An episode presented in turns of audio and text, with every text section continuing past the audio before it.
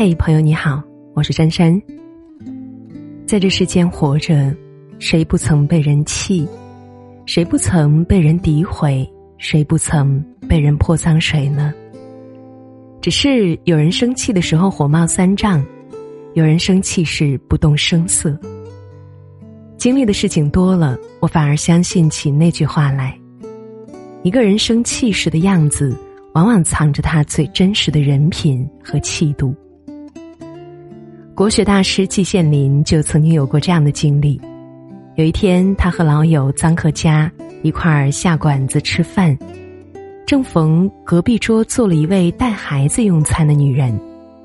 吃到一半儿，女人将孩子放在凳子上，自己去洗手间了。结果孩子不小心从凳子上摔了下来，嚎啕大哭。季羡林见了，手忙脚乱的去扶小孩儿。女人听闻孩子大哭。从厕所冲出来，便对着季羡林破口大骂：“你一个大人欺负我儿子，我今天非得让你吃不了兜着走。”季羡林一声不吭，回到座位上继续吃饭。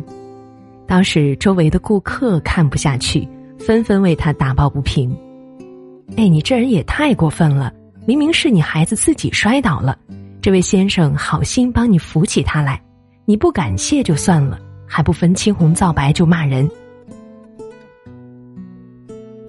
女人瞬间面红耳赤，匆匆离去。事后，臧克家问季羡林：“方才你被那女人指着鼻子骂，为何不还嘴呢？”季羡林摇头一笑，说：“一旦吵起来，场面便会很难看。再说，人家也是爱子心切，我多体谅一下也是应该的。”被人诋毁还懂得给人体面，生气之余还能够换位思考。说实话，我真的很佩服这种人。就像他们说的，那些在生气的时候依旧保持修养的人，人品肯定也不会太差。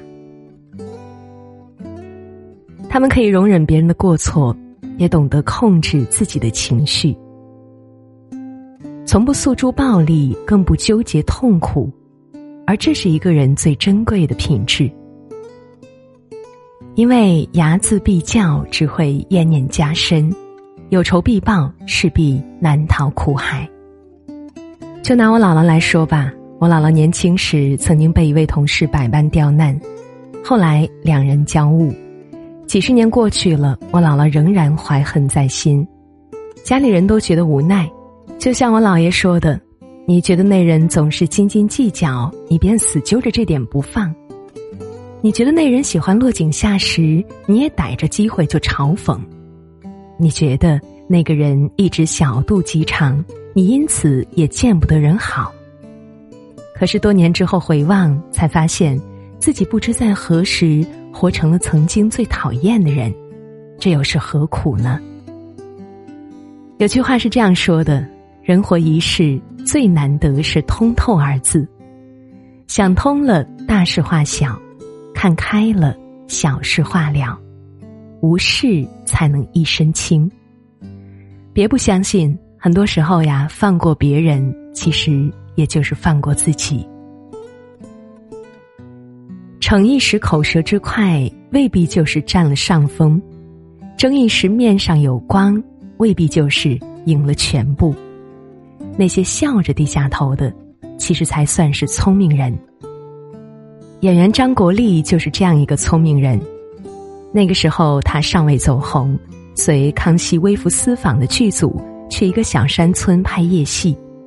剧组人多口杂，灯光又亮，话筒又吵，村民烦不胜烦。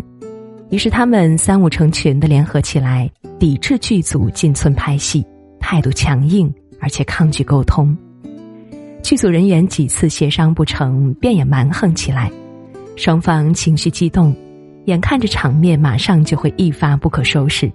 张国立突然站出来，走到那群村民面前，扑通一声跪下，态度诚恳的说道：“各位乡亲，真是对不住了，打扰你们了。但我们的戏很快就会拍完，请大家多多包容理解。”他这一跪。村民们面面相觑，相继散去。可以说，没有张国立的举动，就没有康熙微服私访的顺利拍摄与问世。因为张国立正是凭借在剧中扮演康熙皇帝一角，才一举夺得金鹰节最佳男演员奖，从此红遍大江南北。想到那句话：“成熟的麦子会低头。”其实做人也一样，低头不代表懦弱，认怂不代表认输。很多时候，越是能进能退、能屈能伸，越能遇山开山、遇水架桥。适度的低头，不仅能够减少既有的损害，还会带来意想不到的收获。相反，倘若我们一味盯着别人的过错，计较一时的得失，则会失去更多。明朝大师方孝孺的遭遇就是赤裸裸的例子。当时明成祖攻城以后，为方孝孺拒不投降。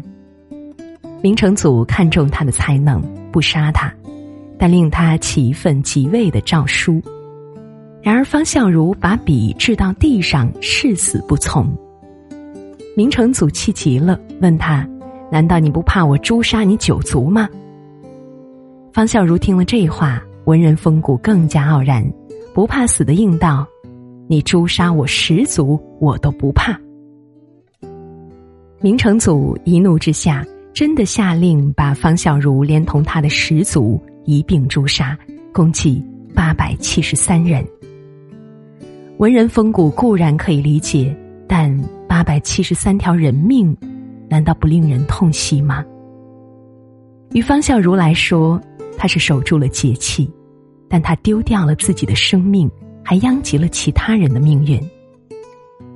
当日但凡退一步，结局也许不会这般；忍一时，祸害也许不会发生。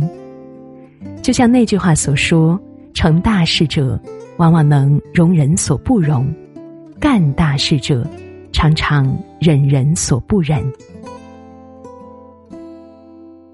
有些人的存在就是来给你添堵的，但他们不应该走进你的内心，更没有资格走进你的内心。你得知道，很多人的过去都充满了不堪。李宗盛没有成名以前，只能在瓦斯行做事，当时人人都瞧不起他，觉得他长得又丑，又没有念过什么书。想出人头地，简直是不自量力。岳云鹏没成名以前，一度在饭馆里跑腿，当时因为失误给一位客人多寄了两瓶啤酒，结果被整整辱骂了三个小时。周润发没成名以前，沦落到洗车行打工，当时有位客人开着劳斯莱斯来洗车，第一次见到豪车的他，忍不住上前摸了一下，结果被客人大声训斥。摸什么摸呀？你一辈子都不可能买得起这种车。看吧，人总得经历许多次的丢脸，才能给自己长脸。有句话是这样说的：先学会不生气，再学会气死人。在这个功利和现实的世界，这是我们每一个人应该默默遵循的原则。无论多么牛的人，也不例外。李宗盛做到了，岳云鹏做到了，周润发做到了，还有一个人也做到了，他是黄渤。众所周知，黄渤曾经在各种电影里跑龙套，甚至被剧组一个副导演嘲讽说：“就你这个长相，怎么可以上镜？当演员你也配？”是他被嘲讽过、羞辱过、轻视过，但那都是过去式了。这些年，他的成就有目共睹，从金马影帝到百亿票房男演员，随之而来的是他刷屏朋友圈的那一段话。他说：“以前在剧组里边，你能碰到各式各样的人，各种小心机；现在身边全是洋溢的笑脸。黄老师呀，你累不累呀？休息一会儿吧。黄老师，你吃什么呀？你喝什么呀？我给你拿点什么呢？”